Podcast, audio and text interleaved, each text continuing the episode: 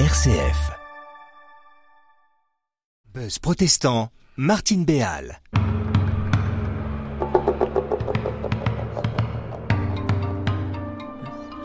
Bienvenue, chers amis, dans le buzz protestant où l'Église protestante unie d'Orléans vous invite cette année à parcourir le récit biblique en regardant où et comment il nous parle des animaux. Et les références sont nombreuses, de la première page de la Genèse à la dernière page de l'Apocalypse, les animaux sont présents dans le récit biblique et ils jouent souvent un rôle de premier plan.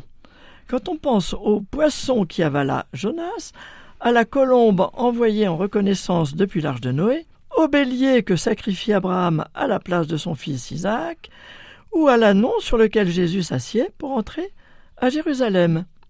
Et aujourd'hui, nous avons affaire non pas à un animal, mais à sept, et même à quatorze, puisqu'il s'agit de sept vaches belles et grasses, et de sept vaches laides et maigres, qui figurent dans le rêve de Pharaon, tel que rapporté dans le livre de la Genèse, au chapitre 41. Et aujourd'hui, c'est avec Frédéric Guibert que nous allons rentrer plus avant dans l'interprétation de ce rêve. Alors bonjour Frédéric. Bonjour Martine.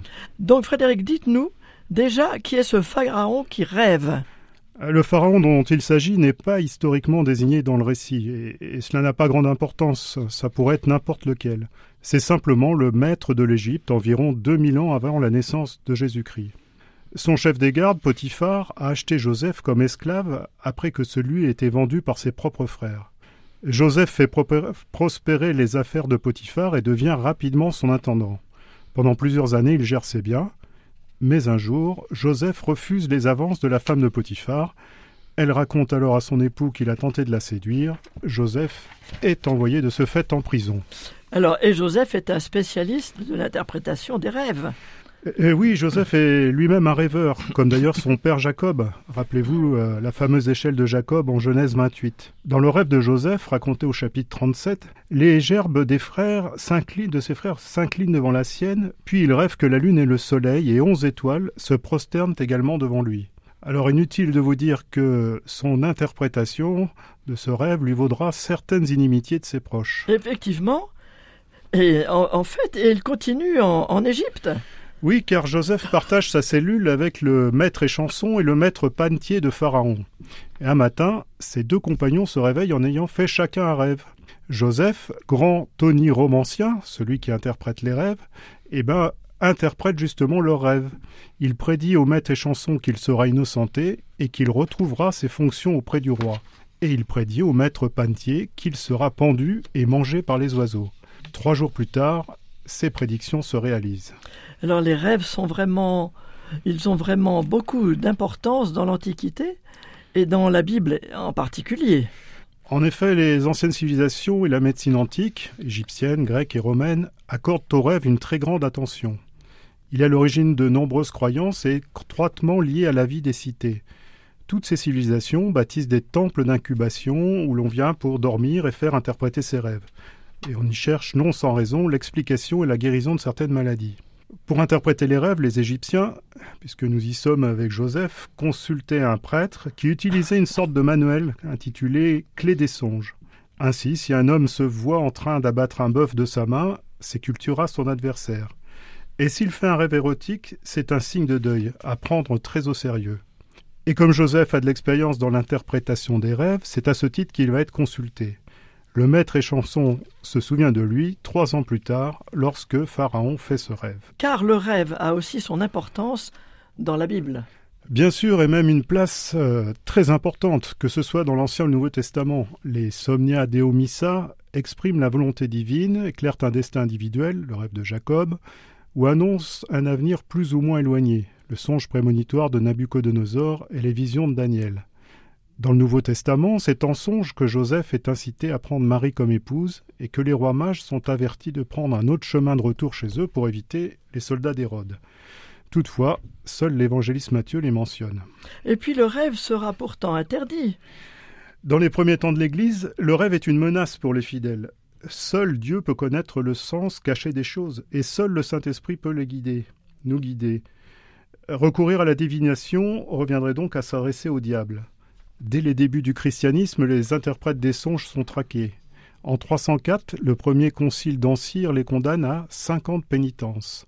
En 506, le concile d'Agde les bannit définitivement de l'Église. Et la tradition se perpétuera même dans le monde profane. Ainsi, un article du Code Napoléon punit d'une amende les gens qui font métier de deviner et pronostiquer ou d'expliquer les songes. Et cet article ne sera supprimé du nouveau Code pénal qu'en 1992. En fait, euh, ce n'est qu'à partir du XXe siècle, et avec euh, entre autres les, travaux de Freud et la psychanalyse, que le rêve retrouvera une légitimité au moins scientifique. Avant de continuer, je vous propose une pause musicale.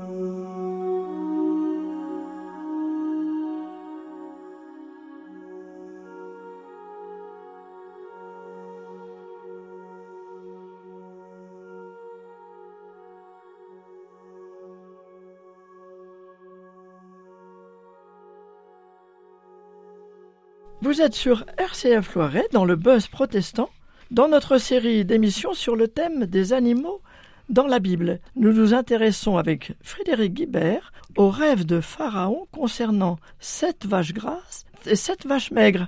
Ce ne sont pas d'ailleurs les seuls éléments de ce rêve, Frédéric. En fait, il y a deux rêves. Dans le premier, ce sont sept vaches belles et grasses qui apparaissent et sont mangées par sept vaches laides et maigres. Et dans le second, sept épis gros et beaux sur une même tige sont à leur tour engloutis par sept épis maigres qui poussent à côté d'eux. Alors arrêtons-nous sur les sept vaches. Ce songe a une couleur toute égyptienne. On peut voir encore chaque jour dans le pays des vaches se baigner dans le fleuve. Les sept vaches sont représentées chaque fois sortant du Nil parce que les crues variables de ce fleuve étaient la cause de la plus ou moins grande fertilité du sol égyptien. Et peut-être la vache est-elle aussi choisie comme emblème parce qu'elle était l'animal consacré à Isis, ce qui représentait la terre fertilisée. Déconcertant, en effet, et ses rêves inquiètent Pharaon. Les songes du Pharaon le troublent. Il sent que Dieu lui parle, mais il est incapable de comprendre le sens de la vision. Il en est de même d'ailleurs pour les magiciens et les sages de l'Égypte entière qu'il consulte. De même, dans notre monde d'aujourd'hui, les hommes sont tourmentés et anxieux, ils s'inquiètent à juste titre de l'avenir. Mais les sages de ce monde n'ont pas de vraie réponse à donner car ils ne possèdent pas la clé de la parole prophétique. Et Joseph, lui, possède cette clé? Le maître échanson qui était incarcéré avec lui il y a deux ans se souvient de lui. Joseph est donc extrait de sa prison pour expliquer le rêve de Pharaon. Le texte nous précise d'ailleurs qu'il se rase et change de vêtements avant d'aller voir Pharaon, car pour être pur, il fallait être complètement rasé. On ne laissait croître la barbe et les cheveux qu'en signe de deuil, au contraire de la coutume israélite. Et on lui change ses vêtements, ce qui faisait partie des rites de purification. C'est également ici Une symbolique intéressante car Joseph va passer d'un statut à un autre, de prisonnier à interprétateur de rêves pour Pharaon. Et alors que fait-il en premier? Eh bien, il commence par rendre grâce, car ce n'est pas sa connaissance des rêves qui l'aide à interpréter, mais c'est sa connaissance de l'Éternel. Les devins de l'Égypte étaient puissants, mais leur sagesse et leur puissance sont annulées ici devant Joseph, comme elles le seront plus tard devant Moïse. Ça nous rappelle ce que nous dit Paul dans 1 Corinthiens Il faut que la sagesse du monde soit réduite à néant, car elle est folie devant Dieu. Quelle est la signification de ces rêves, Frédéric? Le pharaon a fait deux songes successifs, mais qui ont la même signification, dit Joseph, ce qui souligne l'importance et l'imminence d'une décision arrêtée par Dieu. Sept vaches belles et grasses sont dévorées par sept vaches laides et maigres, et sept épis gras et pleins sont absorbés par sept épis pauvres et brûlés.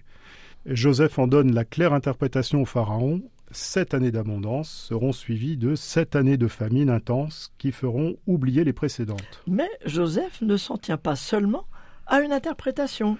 Non, et c'est par une sagesse enseignée de Dieu que Joseph va au-delà de l'interprétation demandée et donne des conseils éclairés pour les années à venir. Le conseil peut apparaître simple, il s'agit juste de faire des réserves lors des années d'abondance pour les utiliser dans les années de famine.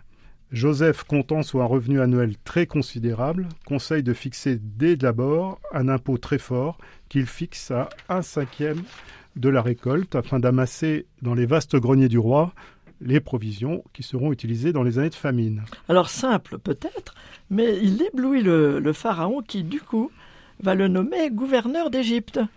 Alors c'est un peu suggéré euh, par Joseph qui préconise que le Pharaon choisisse sans tarder un homme avisé et sage et qu'il le mette à la tête du pays. Pharaon dit alors à Joseph C'est toi qui t'en occuperas, je suis le Pharaon, mais nul en Égypte ne lèvera le pied sans ton consentement. Pharaon est en effet convaincu de la sagesse divine de Joseph, porteur de la parole de Dieu. Il ne conteste pas cette dernière, ni ne cherche à l'interpréter à sa manière. Il croit pour son propre salut, celui de son pays et de toute la terre. Et toujours dans le symbole, Joseph va quitter sa tenue de prisonnier. Il avait quitté sa tenue de prisonnier pour endosser les vêtements du service, et maintenant il va revêtir une parure royale avec les prérogatives de cette dignité. Il défile maintenant en Égypte, entouré des grands du pays, et est acclamé par la foule. Et voilà encore un retournement dans l'histoire de Joseph.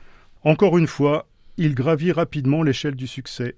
Pour accéder à ce poste important, il a d'abord été esclave, puis intendant, puis prisonnier. Et dans ces situations, il a appris l'importance de servir Dieu et les autres. Alors, si nous le reportons à notre condition, nous pouvons considérer que ce que nous vivons, même si nous le ressentons parfois difficilement, fait partie de notre programme de formation au service de Dieu. Merci beaucoup Frédéric pour ces explications. Au-delà de l'évocation des animaux dans la Bible, ce sont des questions d'importance qui sont traitées par ce biais. Ici, l'inquiétude de l'avenir, la planification des ressources, la chute et le relèvement. Et voilà, la semaine prochaine, chers auditeurs, nous poursuivrons avec un autre texte. Et alors, bonne semaine à tous. Thank you.